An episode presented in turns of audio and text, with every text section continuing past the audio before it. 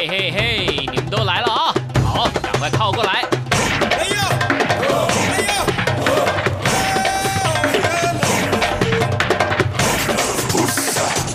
想了解台湾吗？一起来收听《台湾红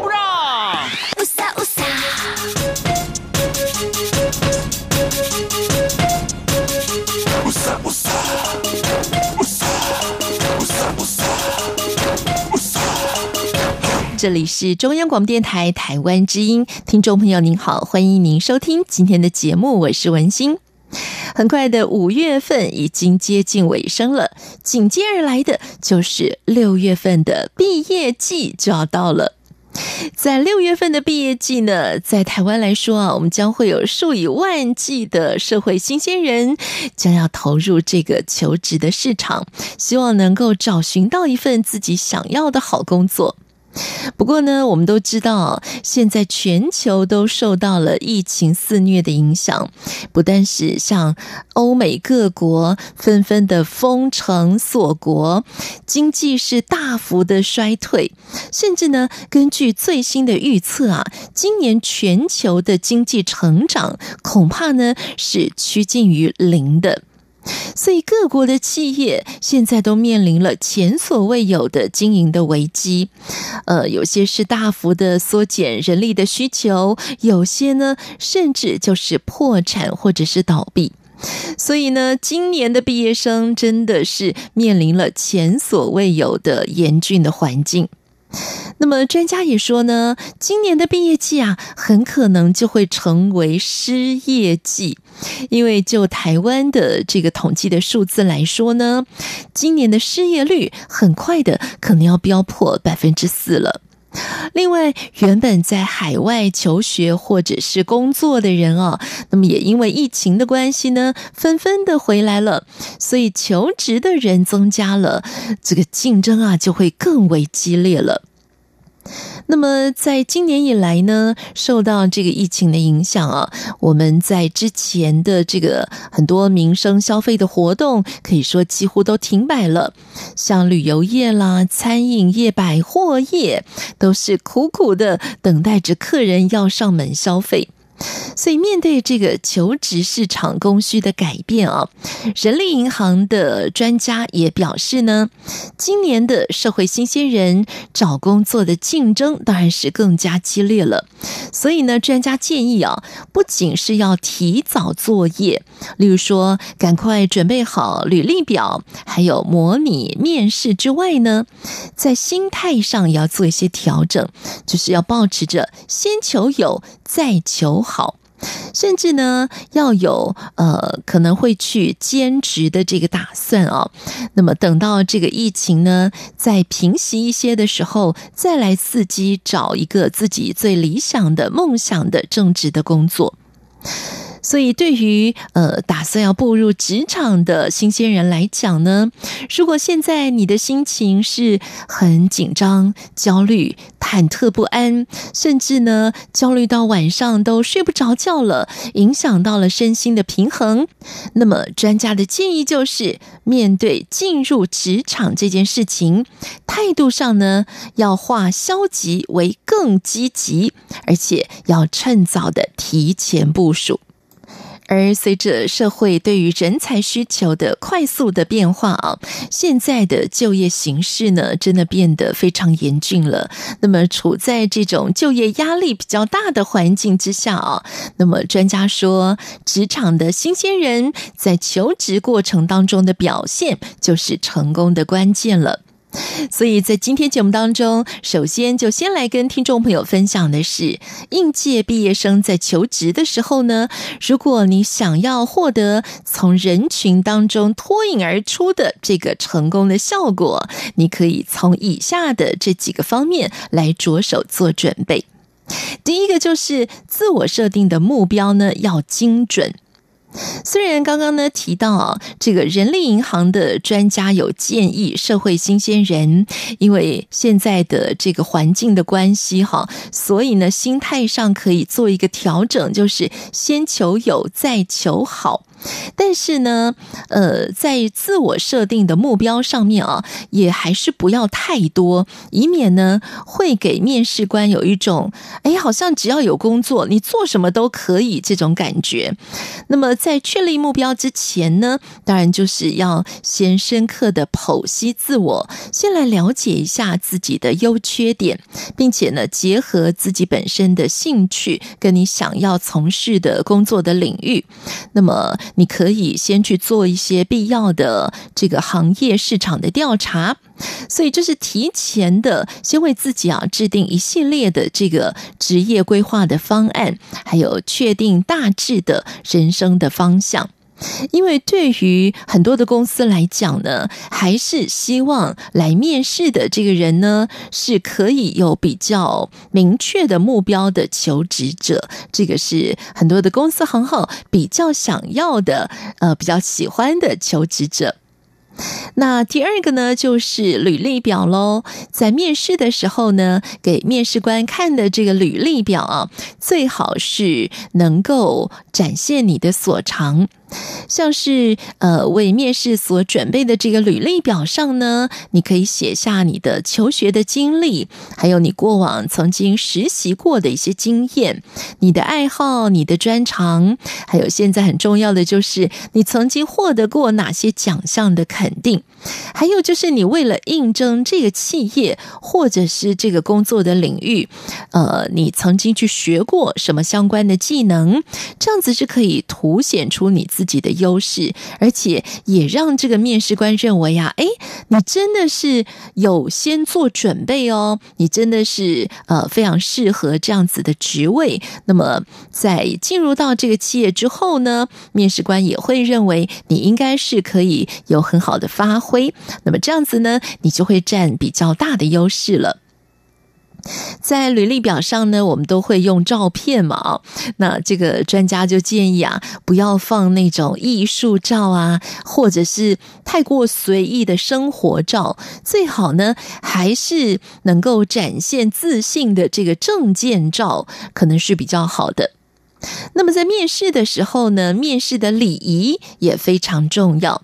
首先，我们都知道，就是你去面试的时候所穿的服装啊，就是最好不要太过流行啊，或者是太过前卫的这个服饰，或者是呢，嗯，太花枝招展哈，这样感觉上是有一点点流里流气，可能也不太好。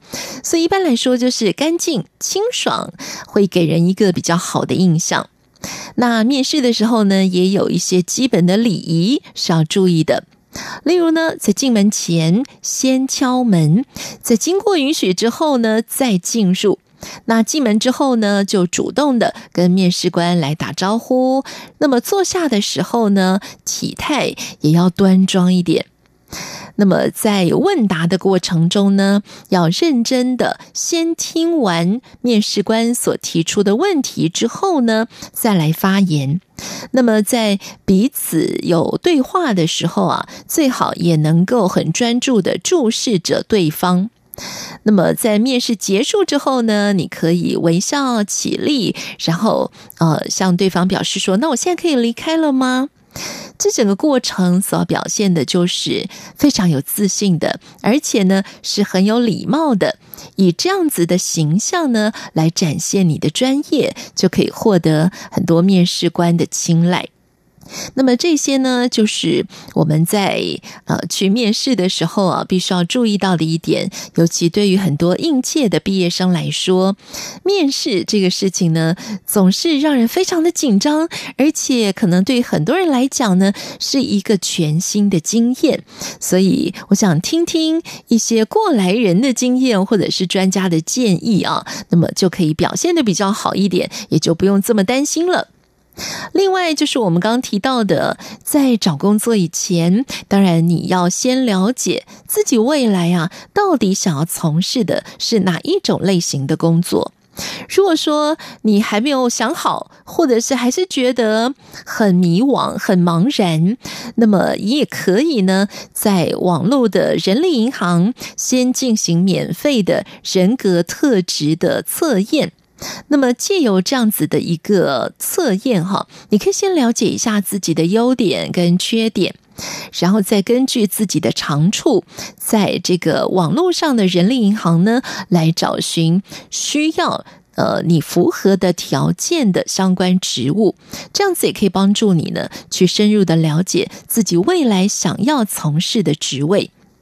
那当然，除了使用网络的资源之外呢，像是在台湾的朋友啊，我们可以从劳动力发展署或者是劳工职训中心所举办的一些公开性的就业征才的活动啊，可以看看呃，到底他们在征才的过程中，他们需要的是哪方面的职缺，就是哪方面的职位是特别需要人的，那么就可以从中呢来了解。目前公司、企业行号他们征才的一个大概的方向，而当去求职的朋友呢，找到了你想要应征的这个职缺之后呢，你也可以从这个职缺所列出的必须具备的条件啊，来看看自己有什么样不足的地方，你就可以来加强学习相关的专业的技能。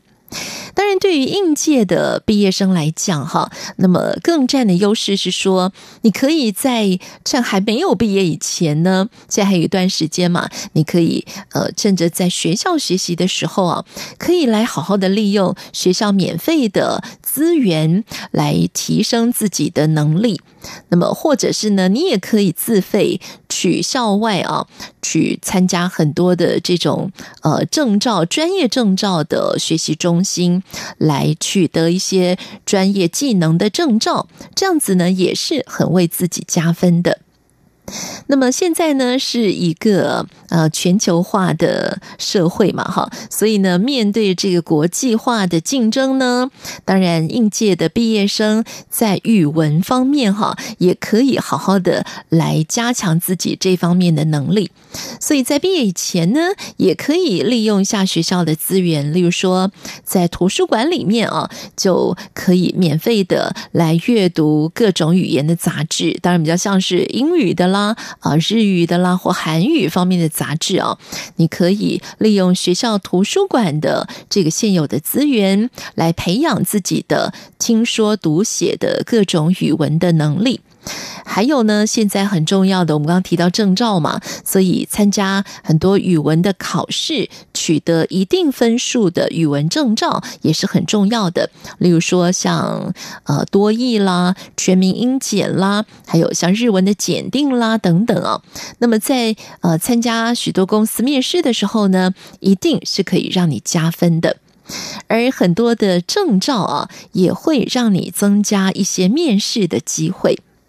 总之呢，就是好好的准备好自己啊，那么就可以在众多的求职者当中啊，凸显自己的优势，当然也就更能够有脱颖而出的机会了。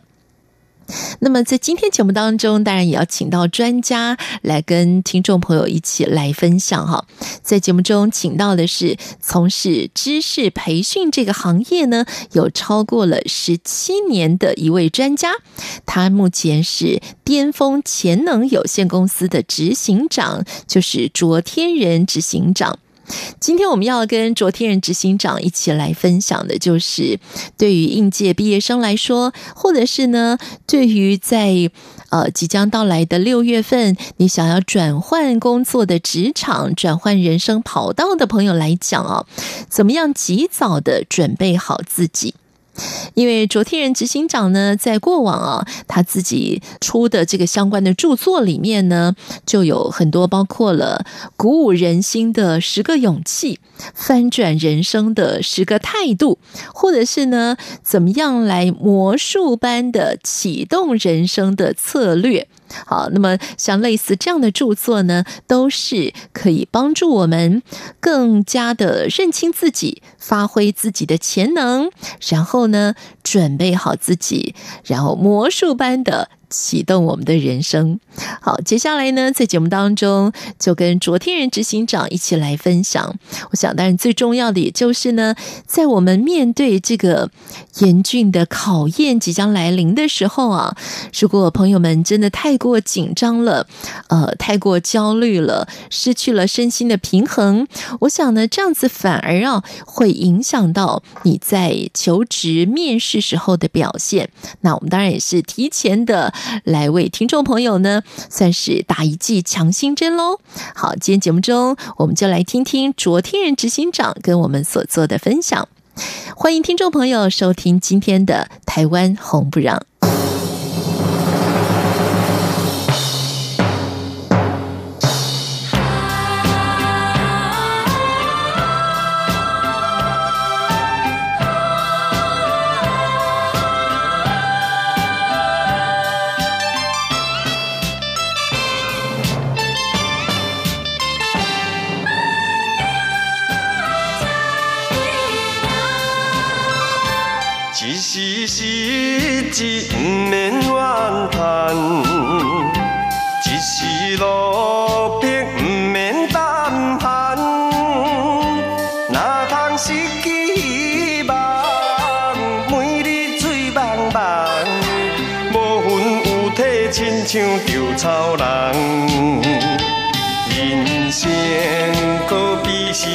海上的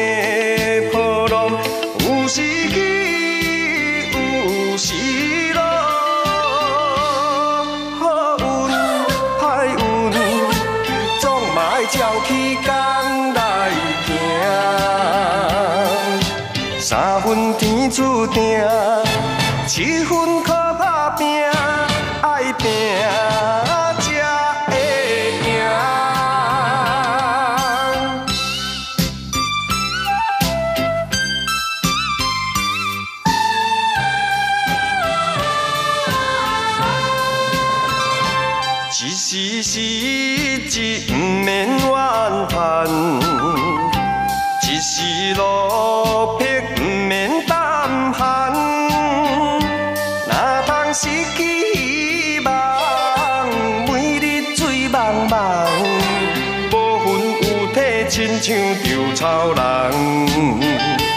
人生可比是海上的波浪，有时起，有时落，好运歹运，总嘛爱照起工来行，三分天注定，七分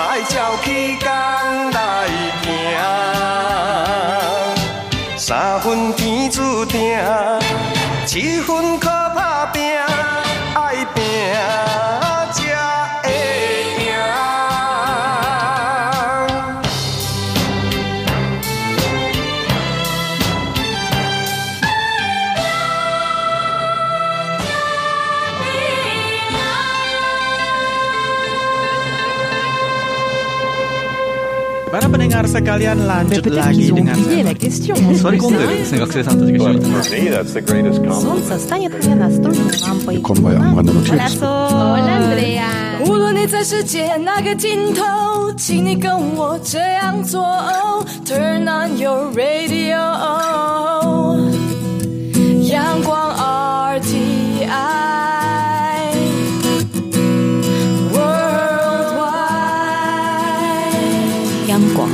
联系世界的桥梁。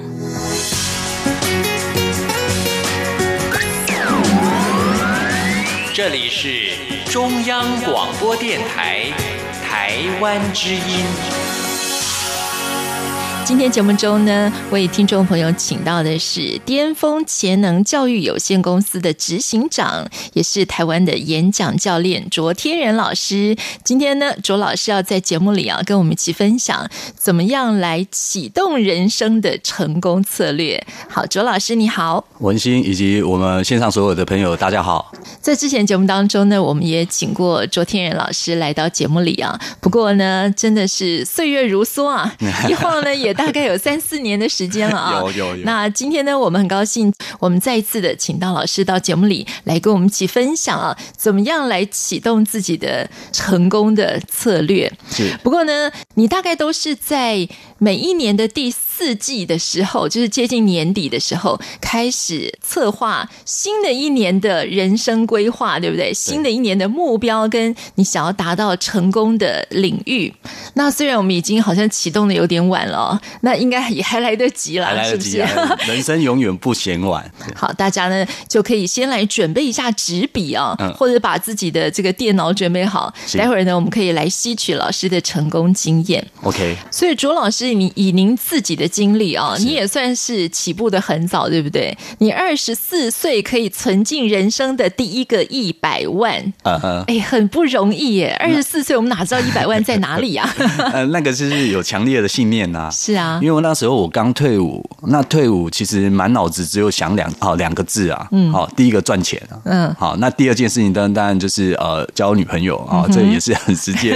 但是那些那时候我我大概绝大部分的想法是赚钱，但是又不懂得赚钱的方法。很幸运的是，我在二十三岁那一年碰到我生命当中第一个贵人，好，他因为几个问题改变我对于事情的看法。然后呢，这个改变呢，让我在当年度呢，就帮自己创造了很多好的效益。嗯哼，好，我到现在还是非常感谢我的启蒙老师，我的呃那个第一个贵人梁凯恩梁老师。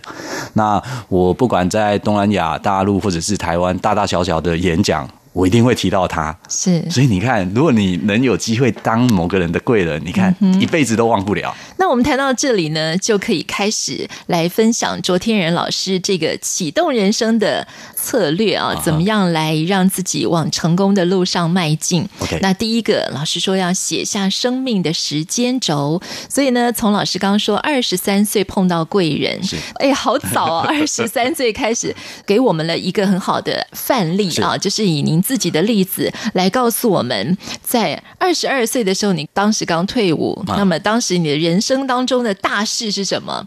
然后一直列到最近的啊，你自己在每一年的生活当中、人生当中，你达到了什么目标？你立下了什么目标？有什么大事迹？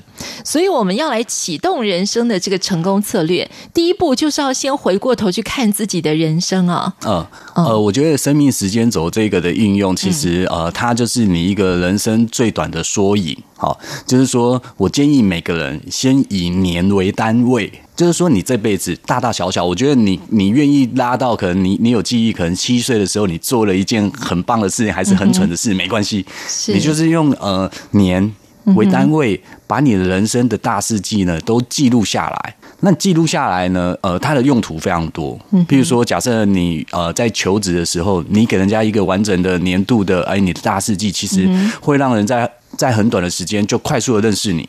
那其他的方向呢？包含呃，我长期在演演说，哈，或者是很多公司在做市市场商业提案的时候，我都建议他们可以用年为单位来帮自己公司、帮个人、也帮产品、帮团队、帮服务。嗯，好，你的所有东西来做一个时间轴。那这个时间轴呢，其实就是第一步，就是如何让市场在最短时间认识你。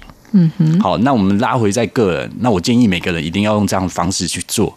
那有一句话讲得非常好，魔鬼就在细节里。对，所以当年度你都写好了，我建议你往第二步去迈进，用每季来做单位。哦，每一年的每一季啊。对，就比如说你二十二岁的哪一季啊？对，如果说能够那么细的去记录，我觉得那更好。嗯那当然，如果再进一步就每月喽。嗯哼。啊，如果能到每月，我觉得那至少你在整个市场，让人家能够了解你，真的是一目了然，而且很很迅速，就有点像我们在读书，书一开始都有什么目录嘛，嗯哼，你的人生的目录是什么？你的自我介绍的目录是什么？运用时间轴，这是一个非常好用的一个什么方式跟技巧啊？是，你看哦，我们人生一下子就过了，你看今年过得这么快啊，对不对？好，那我拉回来就是说，其实。如何让你的生命反走过必留下痕迹？嗯哼，我想呢，在你的生命当中，呃，再加上现在的科技的运用，对不对？好，随时让自己留下足迹，拍拍照啊，然后去查一下，看有没有呃写日记的这个呃习惯啊。嗯哼，从这个上面呢，你或多或少可以迅速的去找回你过去的记忆。嗯是哦，那为什么我们要回到过去？就是检视自己这一路走来的人生，是然后看看究竟在哪里走差了，嗯，还是呃回过头去看，哎，也许你很早就定下了我人生真正想要的是什么，但是自己可能忘记了，是就提醒自己。所以这个生命时间轴是不是也有这样的意义？就是回过头来看一下说，说啊，原来年轻的时候其实我还蛮想当一个名模的，但怎么搞的没有达成这个梦想呢？呃，找出问题所在。这一点呢，其实呃，我现在在外面常跟人家做分享啊、嗯哦，你的生命呢，有时候不见得只是往前看，一面的去追求目标，嗯，可能不是最重要的选项。反而呢，我现在的心得是，你应该适时的先让自己先停下脚步，先确认你现在的位置，确认好位置之后呢，你也不要急着往前看。现在你做一个动作，就是向后转，回头去看看你的生命。哎，到底有哪些点你是做的很棒的事？那你把这些呢事情做对的事，或者是做错的一些蠢事，没关系，反正这些好的事、坏的事造就今天的你嘛。那你去把这个路径稍微去思考、稍微去判断的时候，会对你的未来会更有帮助。嗯，所以我最近就讲了一句话：过去的经验是照亮未来的明灯。对啊，那很多人就是。很少好好的去思考这一件事情，好、嗯、过去这件事情，像刚刚文心讲的，很多人都忘了他海底时的梦想。呃，我想说的是，真的，你往回头过去看一下，也许你真的可以找到一些可以照亮你未来明灯的那个重点。嗯、对，是哦，是这样子。嗯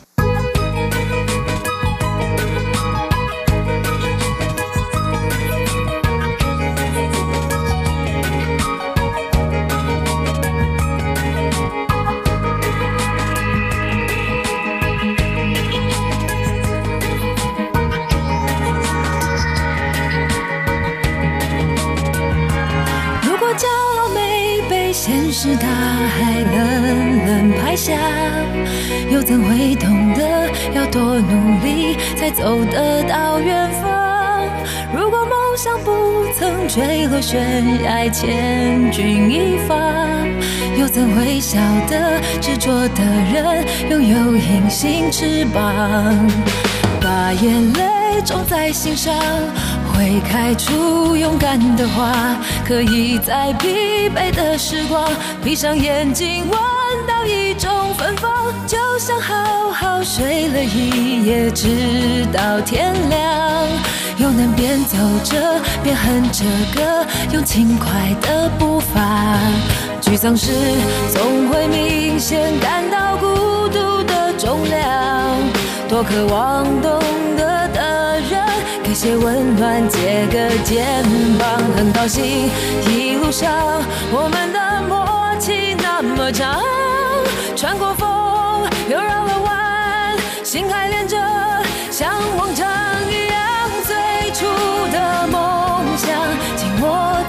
受伤，最想要去的地方，怎么能在半路就返航？最初的梦想绝对。会到达，实现了真的渴望，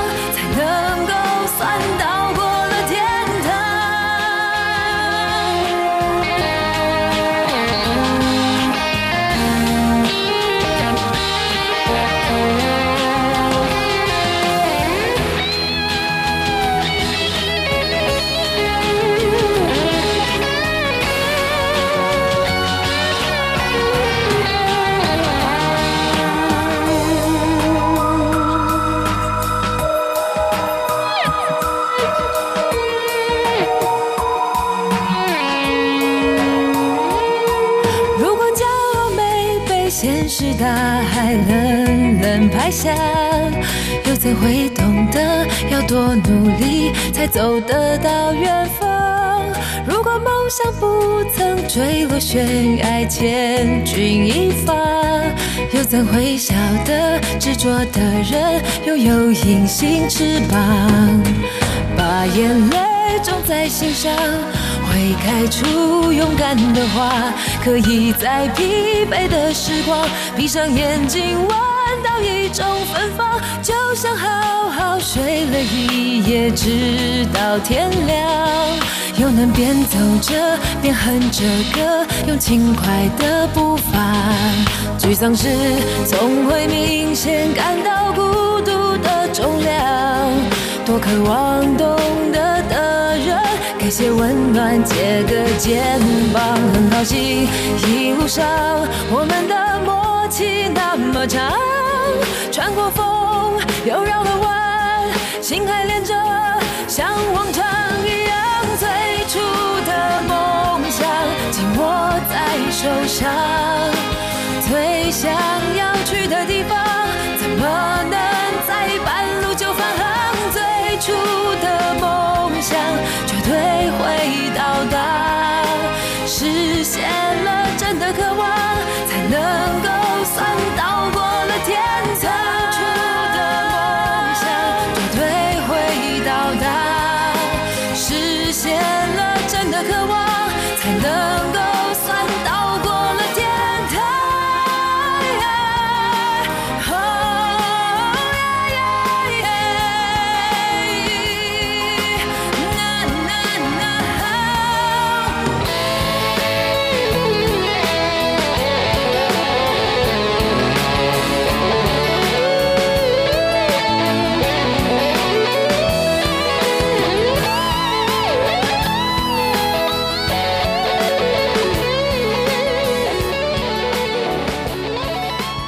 所以写下了生命时间轴之后呢，接下来我们就要好好的写下你人生真正想要的目标。对，嗯，但是我们也看过很多的一些成功学啊、经营学啊什么的，就告诉我们说，当你写下这个目标的时候啊，并不仅仅是写下说我要成功、我要赚钱、我要出名，这好像太空洞了。是是，呃，如果说呃写目标，它是跟你生命之神或者宇宙下订单的一个方。方法，嗯哼，那我想呢，就是呃，你的订单如果下得很模糊，好，比如说哦、呃，你要有一台车，但是你你只是要一台车，那。也许老天爷就给你一台脚踏车，嗯、你明白吗？是是是，或者天天让你搭公车，也是车子嘞，对不对？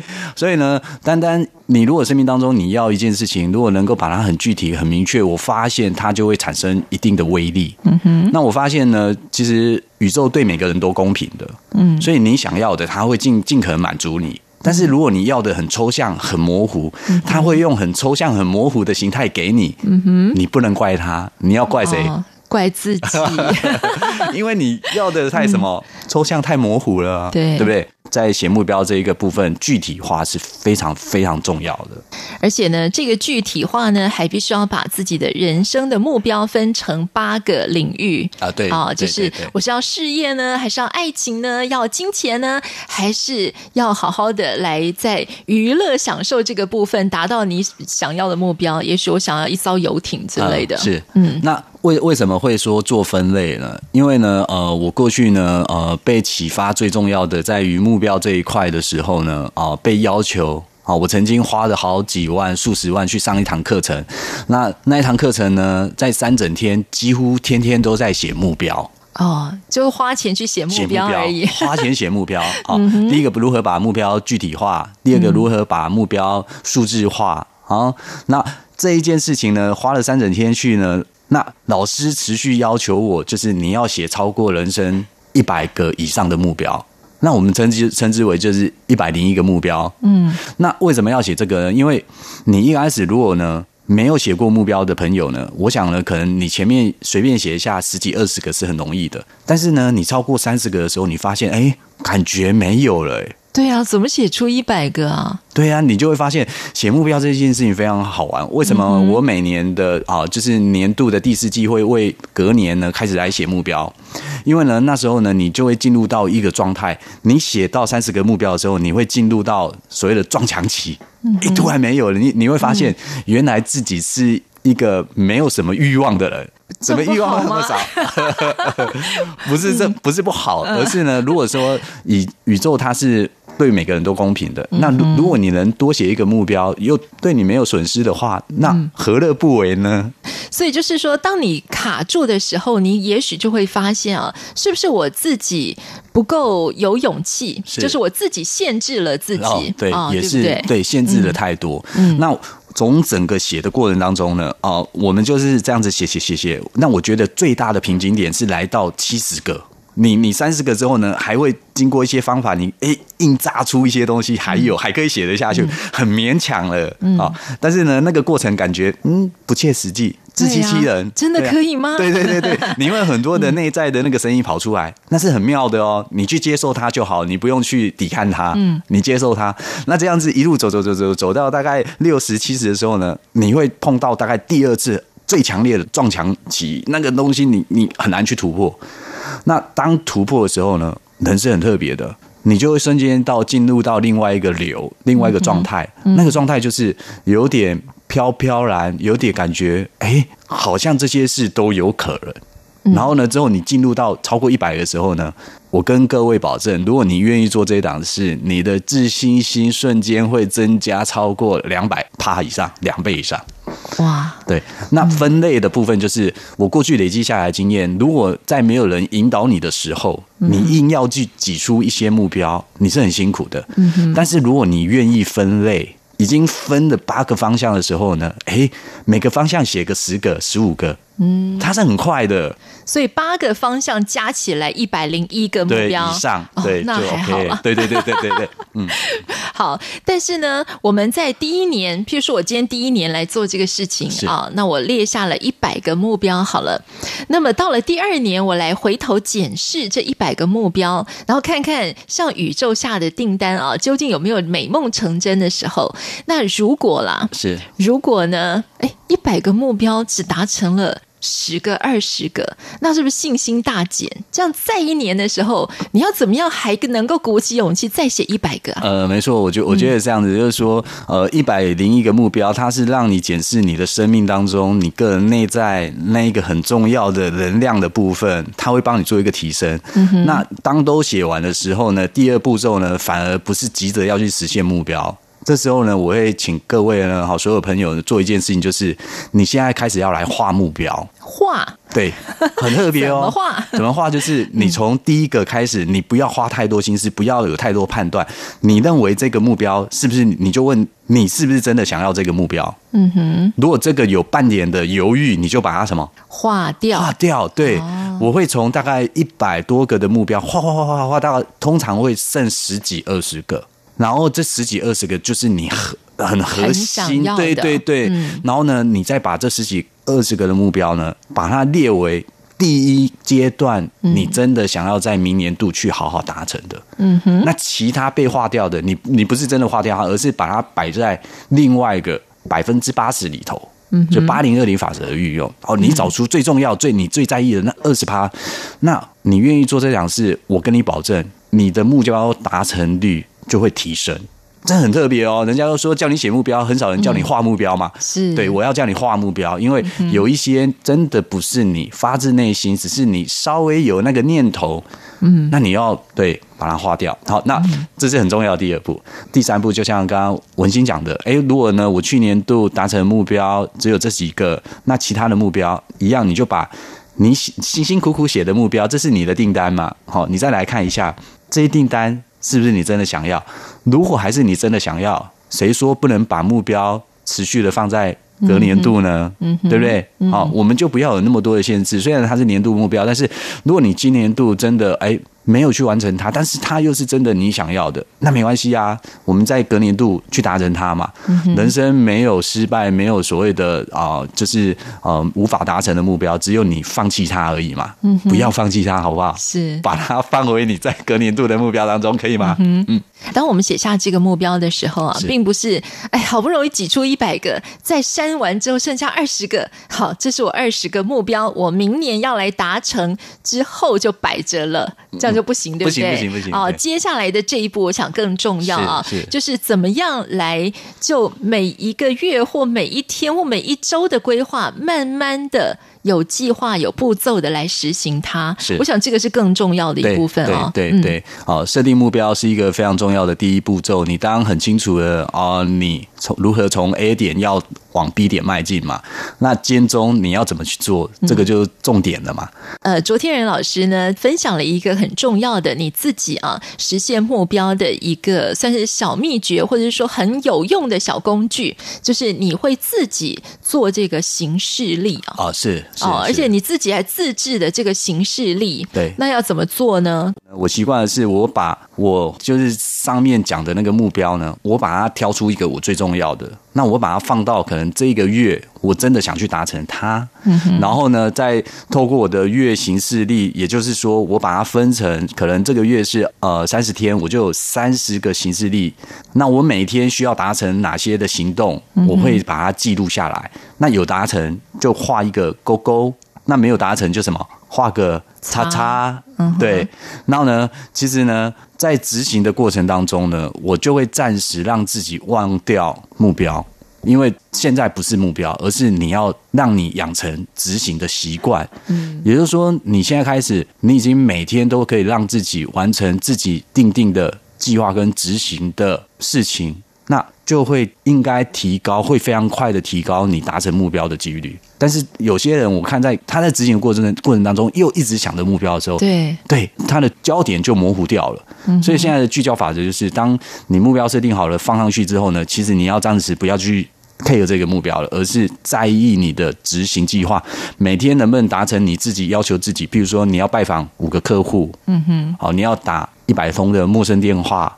或者是你要在路上去开发一百个陌生的，好，类似这样。假设是业务端哦。那如果工程师你在做，那我觉得就是你能不能帮自己定定哦，OK，你今天要完成多少事？那这些的目标，这些的执行方向，把它写上去，有完成就打勾。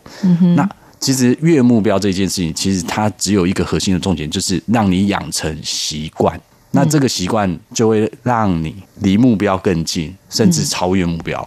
是，而且很重要的一点啊，就是有点像是。活在当下，是不是？不要一直回头去看我的目标，然后心里很急，说：“哎呀，怎么还没有达到呢？糟了，我完了，我到底可不可以做得到？”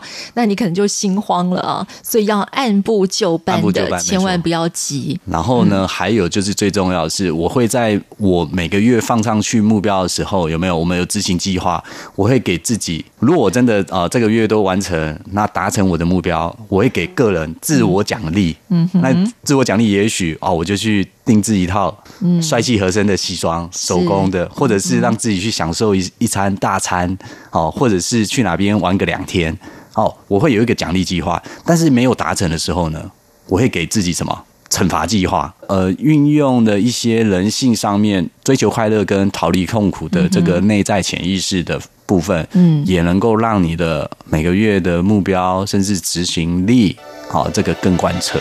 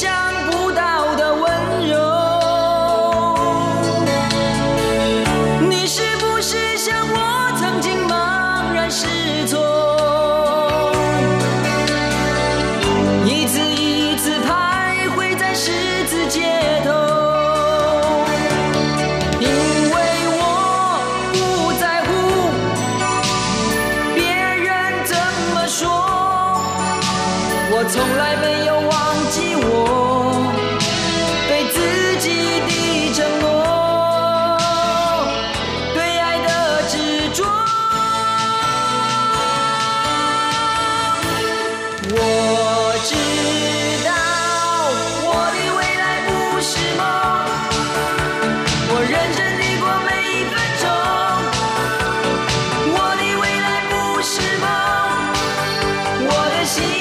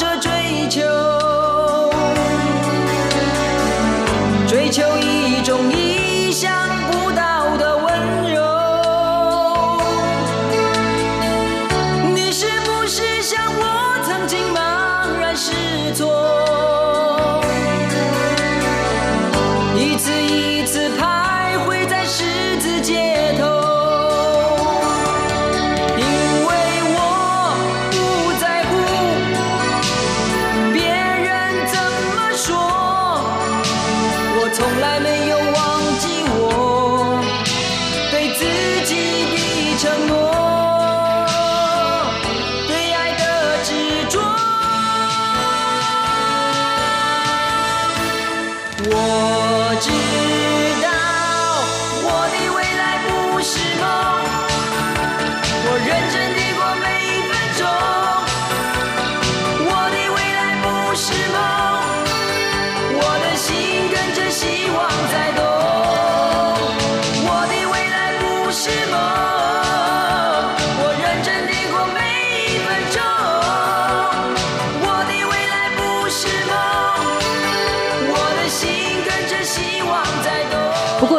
写下这个目标的计划表啊，在最后一项，老师提到了一个很特别的，就是必须要去找我们的目标的支持者啊。哦，我觉得这点有点难呢，就是你要找十个来一直监督你的那十个人哦，或者是呃不时的可以提醒你啊，这样子的一个支持者，也不是那么容易的事。呃，这个就是呃另外一个重点哦，嗯，也就是说，你对你的目标是。玩真的还是说说的？如果你是玩真的，你敢不敢把你的目标昭告天下？那我觉得找十个人，你不是找路人甲乙丙，而是找十个你很什么尊敬的人。嗯哼，也许是你的老板，也许是你的主管，也许是你的大客户。嗯哼，好，你能找找十个，尽可能找十个，你去找他们，跟他分享你这个月要达成的目标是什么。然后呢，如果达不成的。惩罚是什么？达人的奖励是什么？是你希望他来监督你。如果他们愿意，请他们赛印签名。嗯哼。如果你找的人是你越尊敬的人，我跟你讲，你达成目标的几率就越高。那个就是你敢不敢公开承诺？嗯哼，好，我的意思是在这边，嗯、所以是第三步骤是这个，嗯，对，好，好，接下来就是让大家可以来做做白日梦。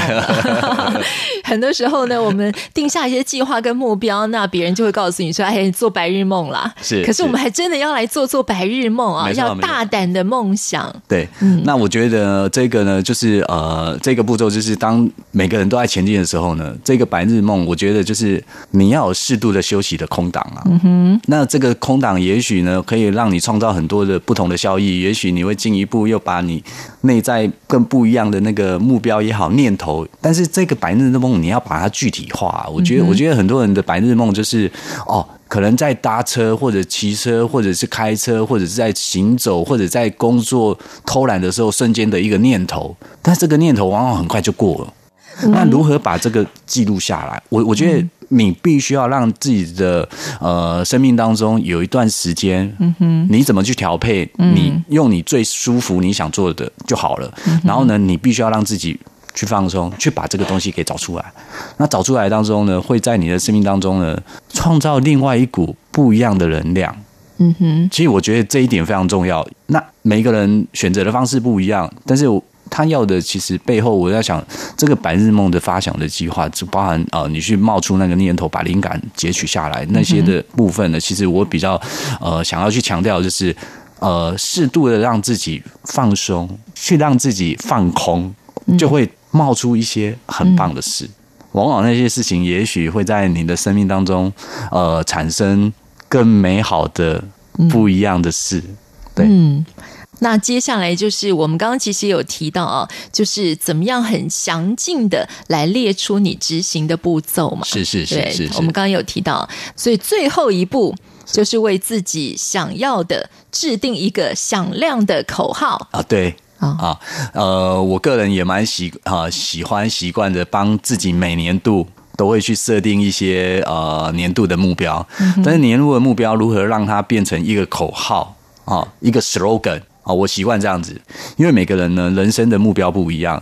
我非常鼓励每个人呢，在你生命当中，除了追求你的事业跟财富跟其他领域之外呢，你要好好的帮自己每年呢去做个人旅行。哎，听好，是个人旅行哦，哦，不是跟认识的人，最好是都不认识，一个人去，去你真正想要去的地方，几天你自己决定。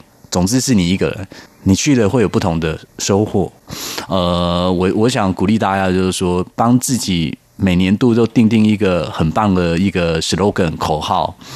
那对个人来讲，我觉得定定了之后呢，它会让你呢烙印在你的脑海里，你就想办法把这个口号，想尽办法把这个口号，嗯哼，放在你随时随地可以看到的地方。这个口号会串联起，还记得你删掉最重要之后留下来那些目标吗？他们会产生关系的连接。所以我觉得，在今天节目当中，我们听了卓天仁老师的分享啊，怎么样来启动人生的成功的这六个策略啊？很重要的一点就是要开始很认真的看待自己跟自己的人生。对啊，对啊，对。嗯，所以每个人的生活能不能改变，就在你一念之间。你你的念头愿意改变，生活绝对能改变。好，今天非常谢谢卓天仁老师来告诉我们怎么样启动自己的人生的这个成功的策略啊！但是最重要是自己要试试看，是才能够亲身的体验其中的美妙的感觉。没错，嗯，没错，没错。好，非常谢谢老师的分享，谢谢，谢谢大家，谢谢文心。两岸观察评论。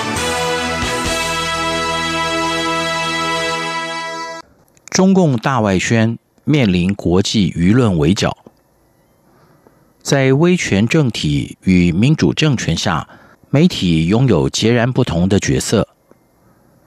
前者始终是党的喉舌与宣传的一环，为维系一党独大的统治正当性，掌握舆论阵地，突出领袖的形象，正面宣传党的路线。更是中共大外宣的精髓所在。随着新冠肺炎疫情蔓延，国际舆论也从病毒名称、病毒源头、疫情控制等多个方面指责中共，因为疫情在全球蔓延负责，甚至要向中国大陆索赔。例如，原本参与“一带一路”计划的坦桑尼亚就开出非洲第一枪。然而，面对国际检讨声浪，中共开始反制，对内宣传部分透过歧视中国、污名中国化的舆论引导工作，取得民族主义的支持；对外而言，连一向相挺的非洲友邦都改弦易辙，因为非洲侨民在广东遭受歧视对待，非洲领袖加以谴责。大外宣非但没有达成预期效应，甚至适得其反，边际效用递减。不可置否，肺炎病毒散布到全世界，直接造成全球经济危机。中共无心检讨，大外宣却是变本加厉，包括了驱逐美国驻中记者。凤凰卫视记者王佑佑在一场白宫记者会遭川普质问：“你为中共工作？”这种借记者身份提问之际，陈述中共的抗疫外交功劳，遭到了川普总统的现场诘问与戳穿。直言之，大外宣改变不了事实真相。AIT 证实，台湾曾警告 WHO。台湾用事实、资料和逻辑说话，来对比中共隐匿疫情的包藏祸心。显然，中共希望透过大外宣卸载隐匿疫情责任，并使批评声浪消失。大外宣忙着篡改资料，日本艺人志村健死于新冠肺炎，居然在维基百科遭篡改成死于台湾肺炎。引起日本舆论挞伐。另一方面，中国大陆驻法大使馆在官网刊登一篇名为“把颠倒的事实再颠倒过来”，一名中国驻法国使馆外交官对新冠肺炎疫情的观察文章。文中夸耀中共抗疫胜利，批评西方国家抹黑中国大陆，在未提证据的情况下，指控法国。养老院护理人员擅离职守，集体逃离，导致老人成批饿死、病死。对此，法国外长罕见发出公告，召见中国大陆驻法大使，表达抗议。无独有偶，法国的《费加洛报》一篇以习近平为封面，但标题是“中国大谎言”，批判中国大陆。其中一篇题为“说谎七十年的共产中国”，引起注意之外，还有一篇“中国外宣激怒世界”的专文。分析中共宣传手段如何惹怒国际。专文首先描述中国大陆网友出征泰国网友，结果不仅全面溃败，更催生东南亚国家反中情绪。讽刺的是，中共拼命复工，生产医护用品，提供外援兼外销，提供外援还不够，受赠国没有的感谢。还要自己制作宣传 MV，并告诉所在国菲律宾：“你们的感谢我替你做了。”大复工与大外宣都是举国体制之下的思考模式，但是这波宣传攻势在菲律宾遭遇强烈反弹，倒赞的数量不断的破表。然而，中国大陆驻德使馆。也发布新冠肺炎疫情中关于中国大陆的十六个谣言和真相。这个动作是越描越黑，而且动到了中共官方自清，就代表没有国家要帮中共讲话，火已经烧到家门口了。一遍十六条，这简直是党史上的第六次围剿，被国际包围的规格。关键在于。中共大外宣走入辩解、辟谣阶段，等于宣告大外宣的失败，舆论环境对其不利，有言不信，只能澄清自辩。但这会有用吗？历来辩解之词很难逆转。这种强烈的反弹，凸显出中共在努力修复其全球形象之际所面临的挑战。然而，面对国际究责声浪不断。连世界卫生组织都一改之前立场，呼吁中共邀请 WHO 前往中国大陆调查疫情，包括疫情病毒起源。中共大外宣却质疑这是要调查疫情，还是要调查中国大陆，毫无反省之意。众所周知，中共不断透过大外宣夸耀中国模式的优越。热衷于传播以讹传讹乃至蓄意误导的资讯，并强调西方国家处理疫情的挫败。